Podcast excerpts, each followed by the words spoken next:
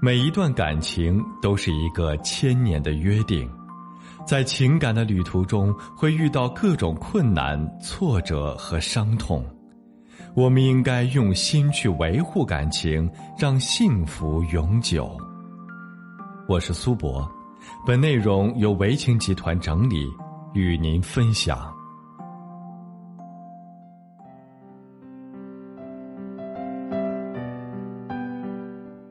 经常有人问我，我丈夫出轨该怎么办？妻子出轨该怎么办？男女朋友出轨该怎么办？很多人在遭遇这种事情的时候毫无心理准备，更不知道该如何下手。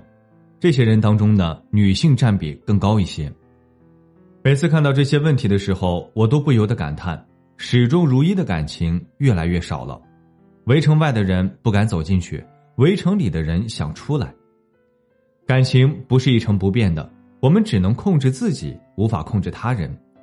所以，当婚姻中出现另一方出轨的情况时，我们第一时间一定要冷静下来，仔细思考婚姻的去留。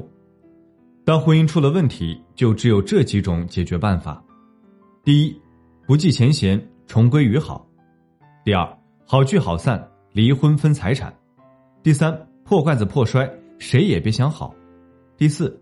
睁一只眼闭一只眼，将就着过。当选择了第一种的时候，你有无数个理由离开，却因为一个理由留了下来。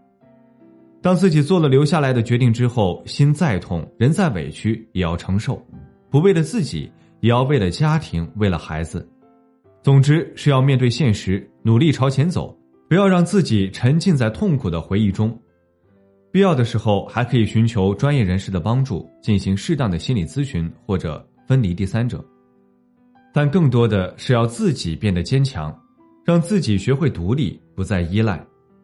当选择了第二种的时候，应该去了解一些婚姻法的条例，可以咨询律师，比如抚养权的问题、财产分割方面的问题等等。必要时，一定要拿起法律的武器来捍卫自己的权益。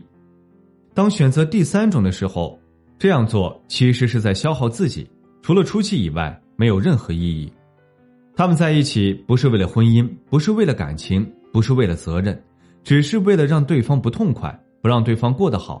久而久之，两个人毫无感情，两看两相厌。